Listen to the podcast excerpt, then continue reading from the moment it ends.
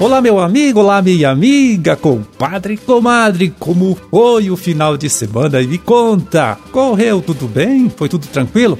Olha, por aqui, continua também, viu? Tudo na paz, né? Tudo certinho também, por isso estamos chegando mais uma vez na sua casa, no seu rádio, trazendo para você, para sua família, para todo mundo aí, uma nova edição do programa O Homem e a Terra.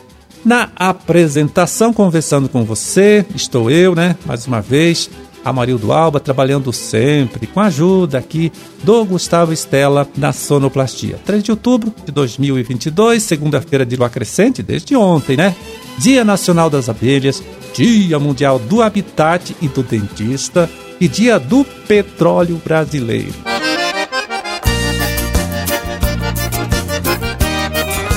Bom, e a gente começa aqui, olha, lembrando mais uma vez, né, que agora nesta quarta-feira, dia 5, né, depois de amanhã, acontece em Pato Branco o Seminário Regional do Sudoeste sobre energias renováveis, né, que vai tratar da produção de energia elétrica com o uso da luz do sol e também com o biogás, tá?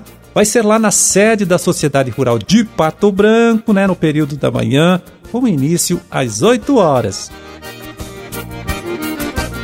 E olha só, viu, vai ser uma boa oportunidade para você que pensa em investir num sistema próprio de geração de energia elétrica, tirar as suas dúvidas, né? Sobre custos, oportunidades é, de financiamento e, mais importante ainda, é ver quais são as vantagens né, de se fazer este investimento na propriedade. E agora eu quero repassar aqui um alerta dos técnicos, né, para você, meu amigo, você, minha amiga, que vai usar herbicidas hormonais, né, para dessecar a área de plantio, aí, né, fazer a dessecação ou mesmo controlar o mato no meio da cultura da soja. Exemplo desses herbicidas, veja bem, são o dicamba e o 2,4-D. É o seguinte, veja bem, esses produtos aí, tá? Quando carregados para fora da área que está sendo tratada, pode causar danos sérios, né? Prejuízos graves aí para um número bem grande de culturas. Podemos incluir entre essas culturas as frutíferas, né? principalmente a uva, a amoreira plantada para alimentar o bicho da seda e até os cultivos orgânicos. Então é preciso a todo custo, hein, evitar a deriva desses produtos. Para isso, devemos respeitar todas as indicações da bula e do receituário técnico, né, do agrônomo lá. Entre elas, né, a necessidade de uso de bicos que promovam gotas grossas ou super grossas, melhor ainda, né? Também sempre aí com toda atenção às condições do clima, né? Aplicar com pouco vento, com o tempo não muito quente e com boa umidade no ar. Tá certo? Então fica aqui mais uma vez essa dica, esse alerta então dos técnicos aqui do nosso instituto, também da ADAPAR, para você.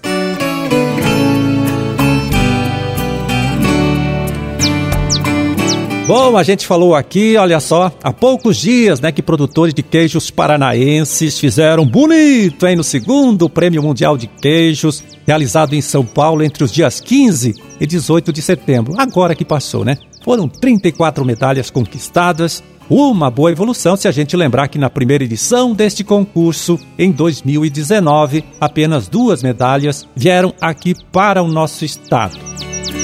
Pois é, 1.200 queijos do Brasil e mais 10 países, né, entre eles Suíça, França, México, Panamá, Estados Unidos, Portugal, Espanha, Itália, Inglaterra e País de Gales, né?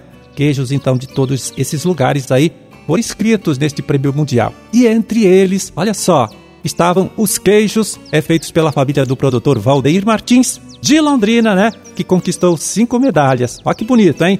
Três de prata e duas de bronze. Então, viu, é para conhecer um pouquinho mais desta experiência, né? É uma experiência interessante da família Martins que a gente conversa agora com o próprio Valdeir. Tudo bem, Valdeir? Tudo certinho por aí? Opa, tudo bem, graças a Deus.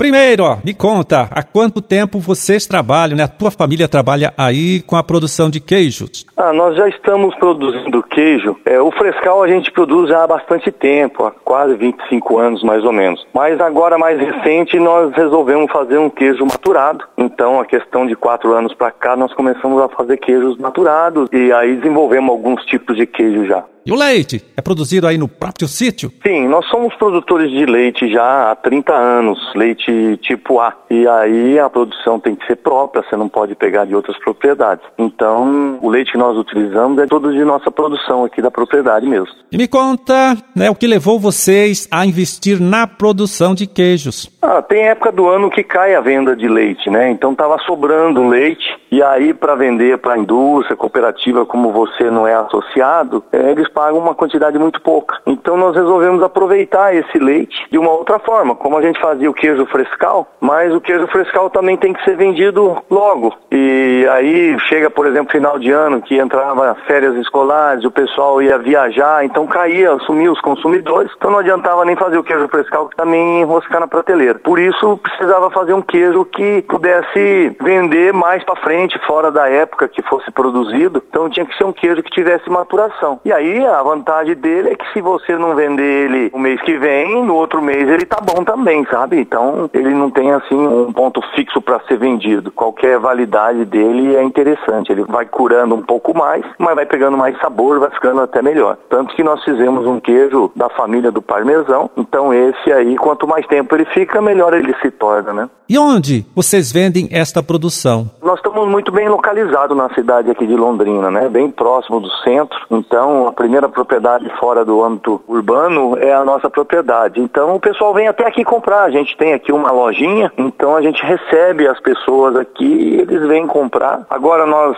recentemente, aí, a questão de dois meses, nós conseguimos uma inspeção municipal para o queijo. Então, já dá para colocar em algum comércio na cidade, como já tem uns três pontos, mais ou menos, que vende algum dos nossos produtos já. E quanto produzem? Me conta aí, Valdeir. A gente destina para a produção de queijo uma média de 300 litros de leite por dia. Então dá uma produçãozinha até boa já. Tá certo, Valdeir. Olha, muito obrigado por atender esta nossa ligação, por falar com a gente. Parabéns pelo trabalho, parabéns pela conquista aí da família, tá certo? Forte abraço, tudo de bom e até um outro dia. Ok, obrigado. Estamos aqui à disposição para, se algum produtor quiser vir conhecer, estamos à disposição aqui. É, você ouviu aí a nossa conversa, né, com o Valdeir Martins, agricultor, produtor de Londrina, que no último Prêmio Mundial de Queijos, realizado em São Paulo entre os dias 15 e 18 de setembro, conquistou cinco medalhas, né? Três de prata e duas de bronze, das 34 medalhas que vieram aqui para o nosso estado, aqui para o Paraná.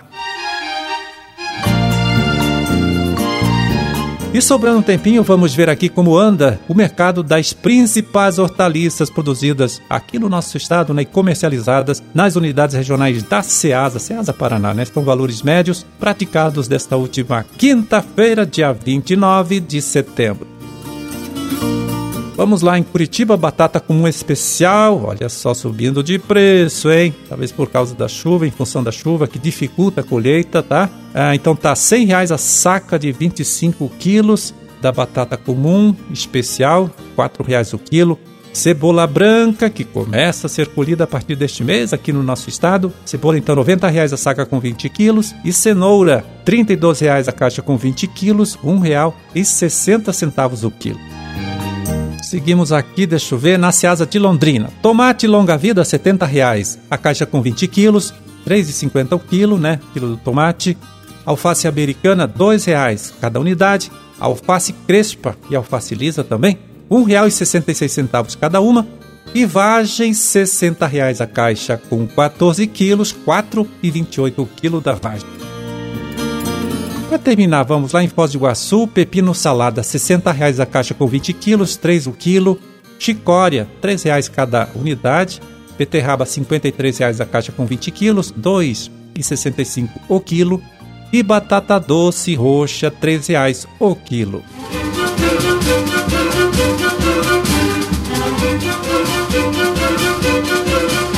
Bom, era esse o recado hein, que a gente tinha para hoje. Vamos ficando por aqui desejando a todos vocês aí uma ótima segunda-feira, tá certo? Uma excelente semana de trabalho também, tá? E até amanhã, quando a gente estará aqui de volta mais uma vez nesta mesma emissora, neste mesmo horário, para trazer até você uma nova edição do programa O Homem e a Terra. Um forte abraço para todo mundo aí, tá certo? Fiquem com Deus e até lá. You.